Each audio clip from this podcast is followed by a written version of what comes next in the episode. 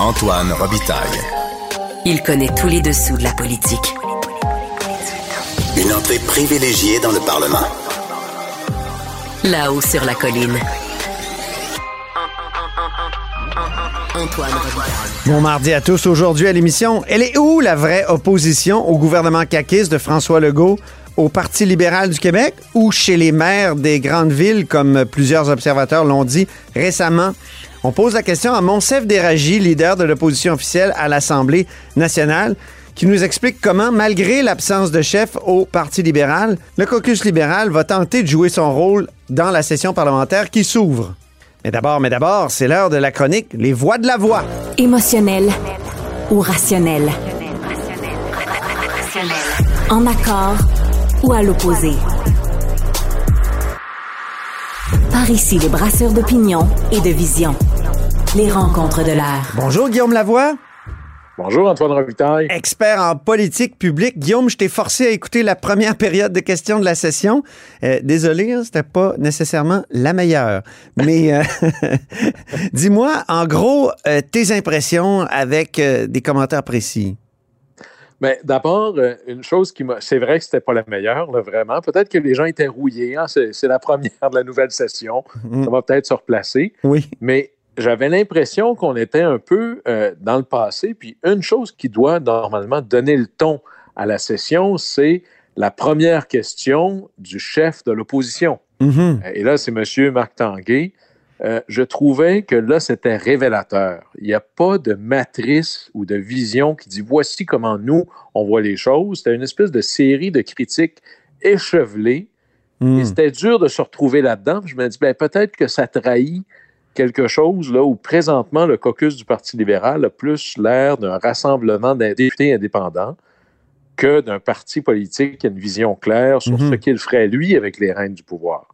C'est d'ailleurs la question que j'ai posée. En deuxième bloc, j'ai Monsef Déragi, le, le leader euh, des libéraux.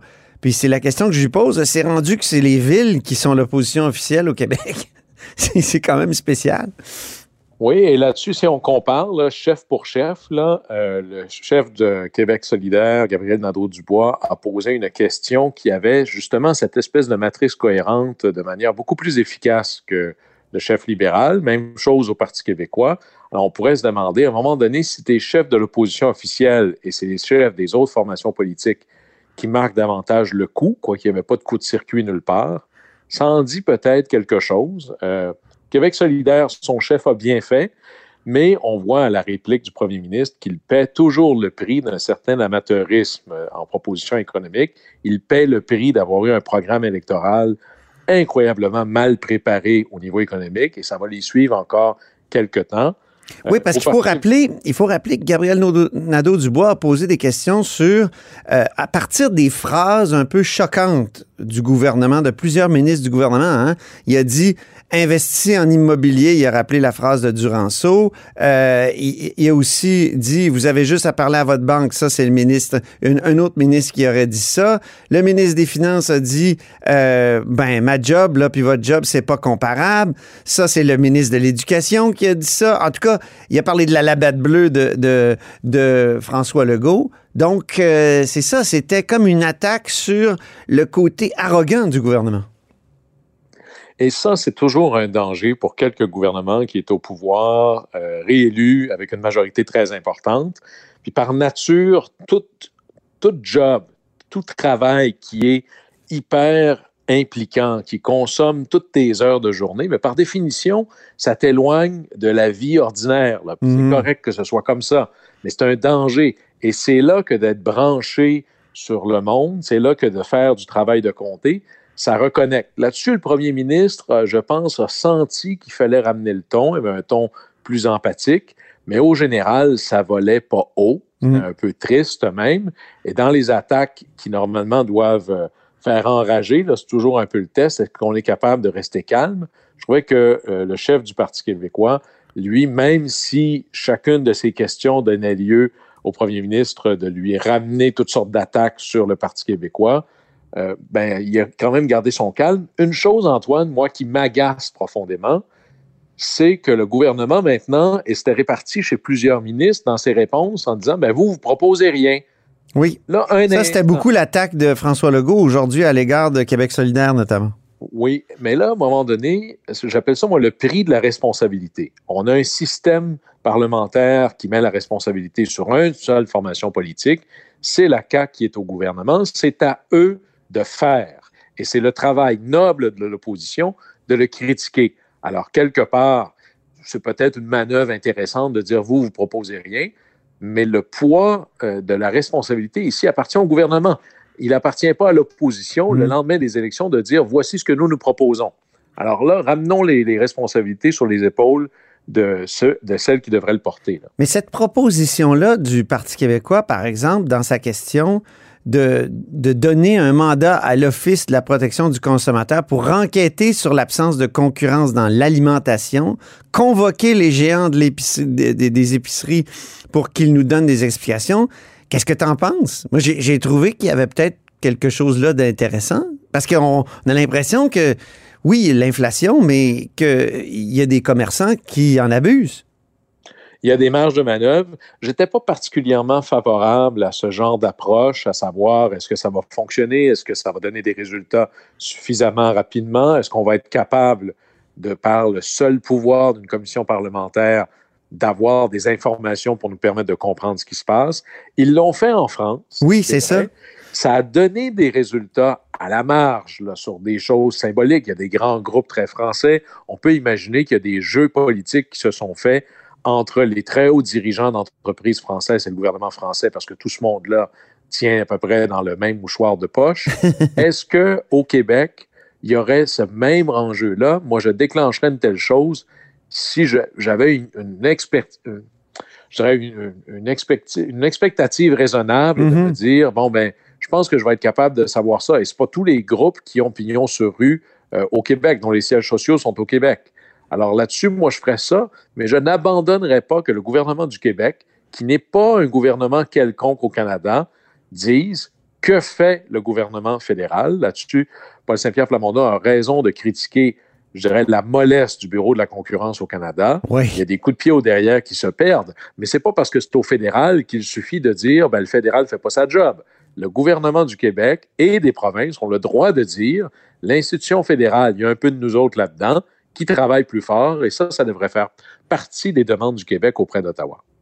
Oui, c'était, c'était toute une demande. Tu, trouves euh, aussi qu'il a été beaucoup question du passé, tu l'as dit au début. On va écouter un extrait d'un échange entre Marc Tanguay et, euh, et le premier ministre sur euh, leur temps qu'ils ont passé au pouvoir. Et nous aurons à l'aube de cette sixième année, imaginez-vous donc, de la CAQ, nous aurons l'occasion de démontrer que non seulement ils sont brouillons et pas fiables, mais qu'ils sont incapables, incapables de livrer pour les Québécoises et Québécois.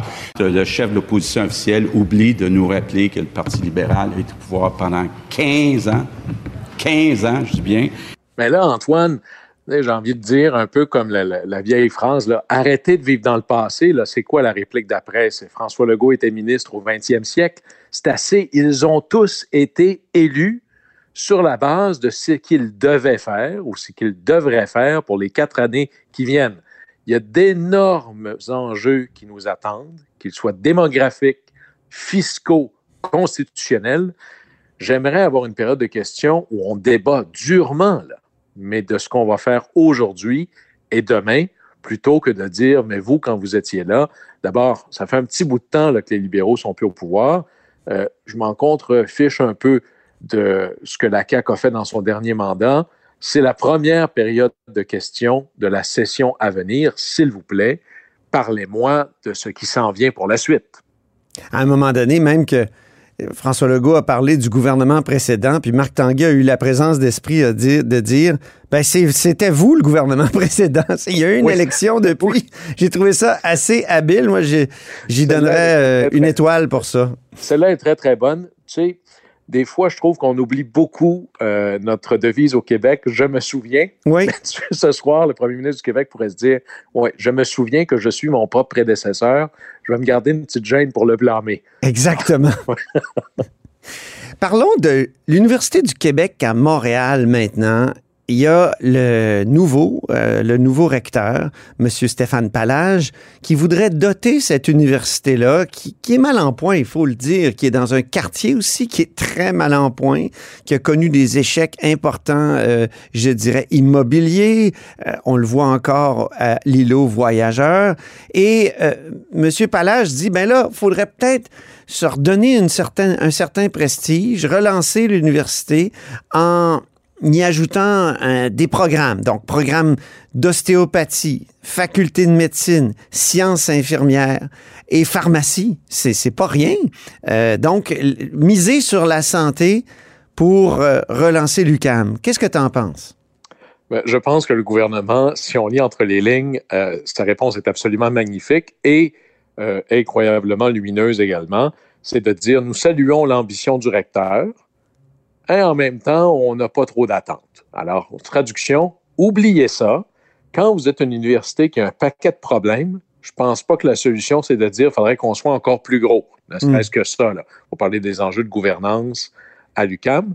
Mais poussons ça plus loin. Moi, Antoine, je suis passionné d'économie collaborative et un des premiers principes d'économie collaborative, c'est de faire plus avec ce, avec ce qui existe déjà.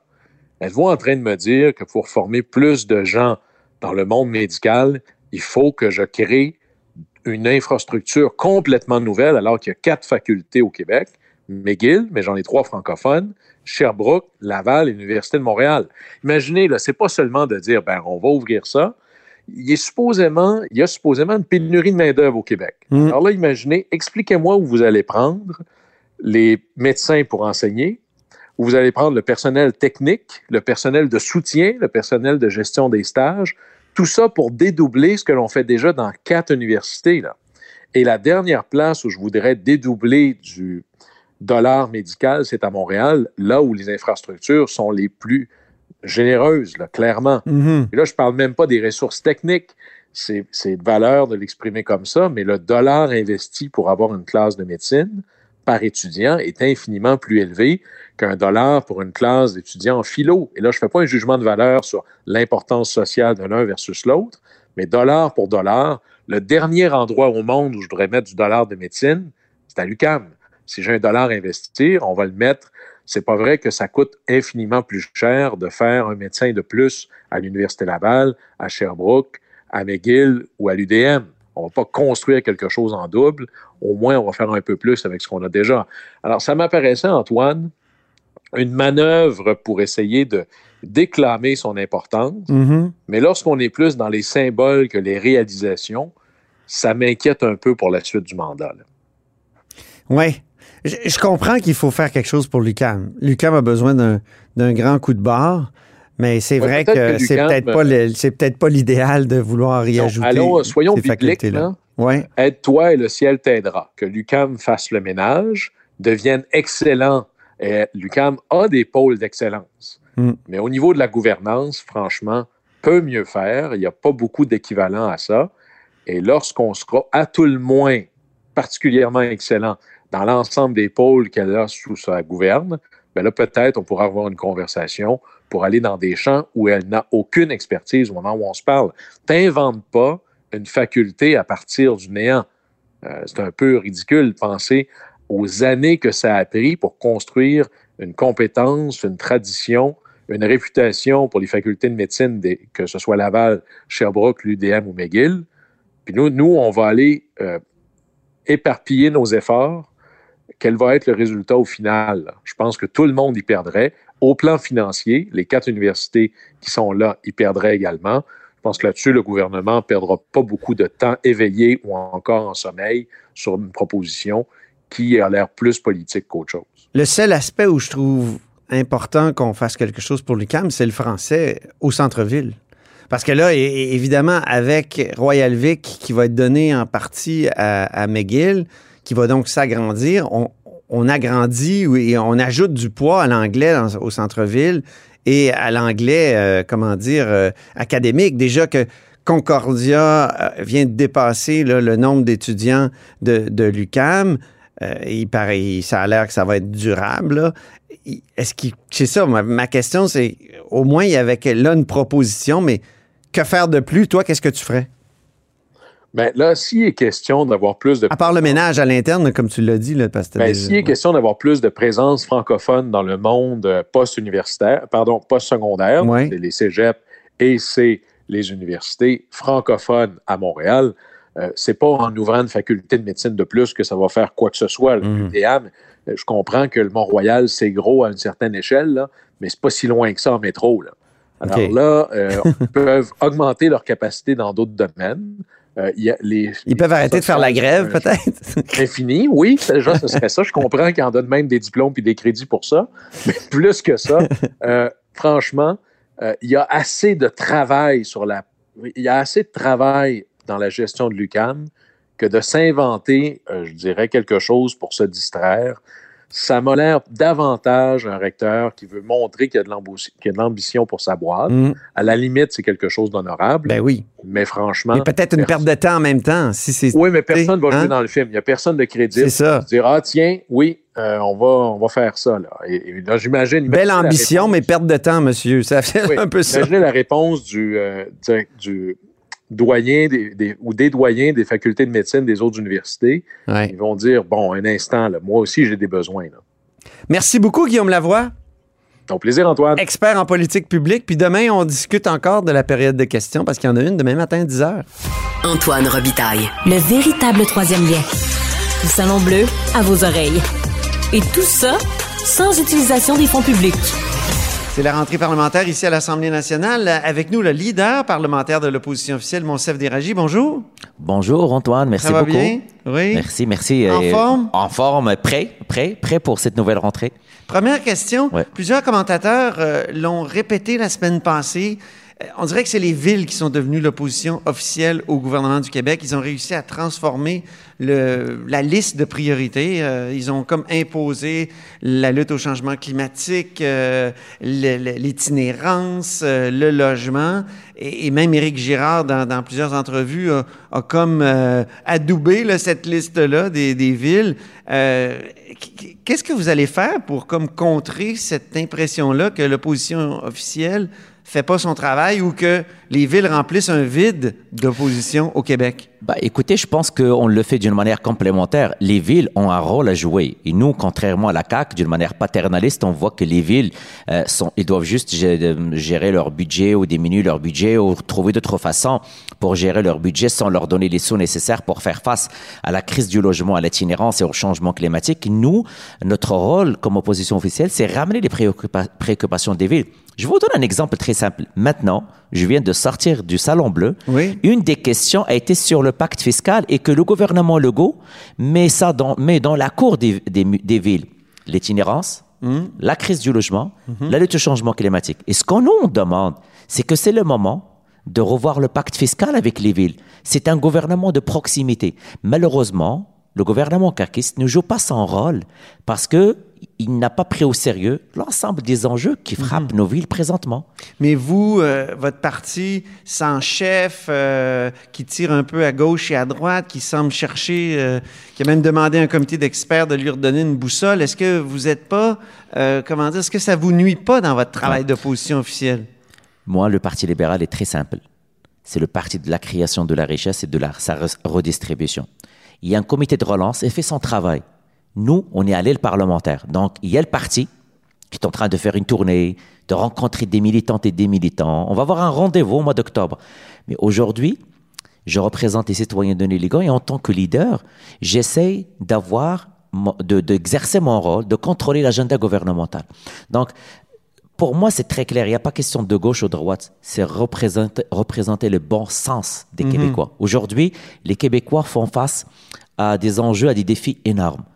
Euh, le pouvoir d'achat est en baisse des Québécois. Oui. Regardez le panier de l'épicerie. Encore une fois, nous avons demandé au gouvernement Legault d'enlever la TVQ sur les produits essentiels. Il ne l'a pas fait. On lui a demandé d'avoir des mesures structurantes pour aider, donner une, une, une, une- je dirais, euh, euh, une certaine liquidité à ces familles qui souffrent. Il ne l'a pas fait. La crise du logement, ils ont passé trois ans à la nier, voire même quatre ans. On est à la presque la sixième année du gouvernement Legault dans quelques euh, euh, mois. Euh, c'est notre rôle aussi questionner le gouvernement. C'est très difficile d'être toujours la personne qui joue le rôle de l'opposition. Mais c'est ça, c'est Est-ce que ça va pas être plus facile lorsque vous aurez un chef? Est-ce C'est- qu'il faut pas se dépêcher? Parce que là, euh, vous-même, vous étiez un des, des- Mm. des candidats potentiels, vous êtes retiré de la course. Vous aviez toujours dit, j'attends d'avoir les règles. Vous avez finalement même pas attendu les règles parce qu'elles ne viennent pas. Ouais. Euh, Est-ce que ça niaise pas un Moi- peu au Parti libéral? Moi, ce n'est pas les règles euh, qui m'ont empêché d'aller, mais c'est plutôt une réflexion beaucoup plus profonde sur mon rôle. Euh, je vois mon rôle autrement. Je suis à mon deuxième mandat. J'apprends beaucoup dans mon rôle et je joue aussi un rôle en tant que leader au niveau de mon équipe. Mais encore une fois, on ne va pas attendre un chef pour agir.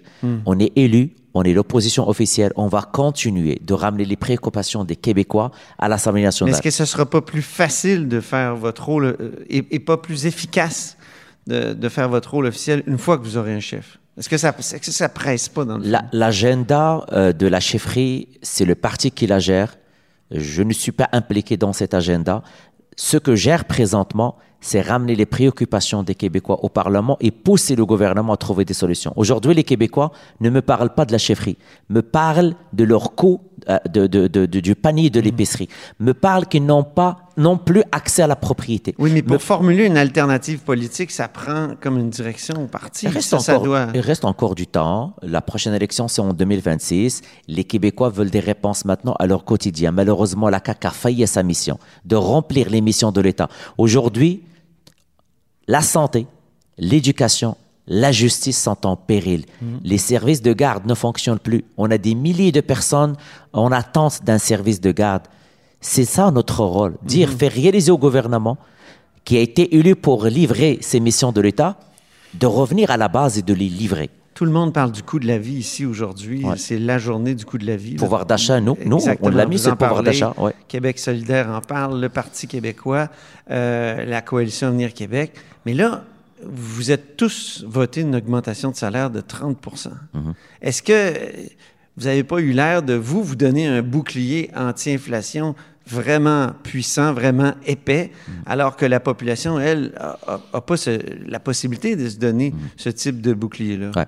La population a le droit de se Le poser. parti, votre parti a appuyé ce- Oui, cette la population a le droit de se poser ce genre de questions. Je tiens à rappeler, parce que c'est un débat qu'on a eu euh, euh, le printemps passé, Oui. Il y avait quand même un travail de fond qui a été mené. Euh, L'augmentation des salaires des députés, hum, ça date depuis plusieurs années. Ça, il n'y avait pas, euh, je dirais, des actions concrètes. Euh, il y avait un comité indépendant. C'est ce comité indépendant qui a déposé un rapport à l'Assemblée nationale. Oui, oui. Et ce rapport, une fois déposé à l'Assemblée nationale, ça a été une loi qui a été déposée et votée par euh, l'ensemble des élus. Hum, Mais les apparences sont que au moment où c'est le plus dur actuellement, là, et vous, vous en êtes sorti. Il n'y a euh, jamais, non, jamais, avec un, une augmentation il y a jamais, plantureuse. il y a jamais un bon moment pour parler d'augmentation de salaire de n'importe quelle personne. Euh, euh, euh, ça n'empêche que le gouvernement a une marge de manœuvre pour augmenter le salaire selon les règles. Ils sont en négociation pour les conventions collectives. Moi, j'invite le gouvernement à s'asseoir avec les syndicats, euh, pour, surtout pour ceux et celles qui sont à, la première ligne. Pensons à nos, euh, à nos éducateurs, à nos professeurs, les enseignants, les infirmières. C'est des métiers de première ligne. L'État doit jouer son rôle.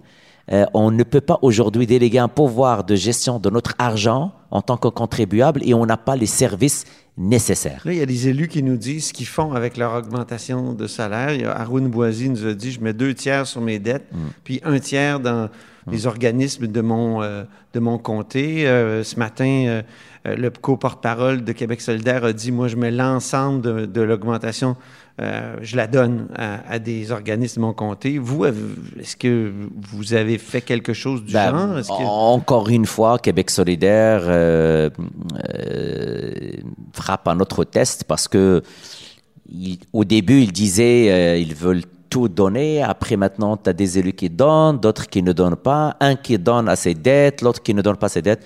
Sérieux, là, moi, je laisse ça à Québec solidaire. C'est à eux d'être clairs. C'est eux qui ont qui n'ont pas voulu. C'est à eux de répondre à ce genre de questions. Non, depuis le début, ça a été un vote pour un rattrapage salarial. Ça a été un rapport qui a été, comme, euh, qui a été demandé, fait par l'Assemblée nationale et euh, c'est réglé. Euh, nomination du juge euh, ami. Ça, ami, ami du ministre de la Justice. ça. Simon Jolin Barrette, vous êtes critique en matière d'éthique, euh, Oui. Monsef, euh, euh, et vous aviez déposé une plainte au commissaire à l'éthique. Là, Oui. le, le- le- le rapport sur la plainte vient d'être déposé et finalement, le ministre est assez blanchi. Là, La preuve révèle, écrit la commissaire, que le ministre a agi dans les- le respect du processus habituel de sélection et de nomination des juges et en conformité avec les dispositions du règlement sur la procédure. Et donc, euh, euh, vous, est-ce que ça a été un coup, d'épée dans l'eau? euh? Non, mais vous avez mentionné que je suis porte-parole en éthique, c'est mon rôle. C'est mon rôle d'utiliser les outils parlementaires que j'ai.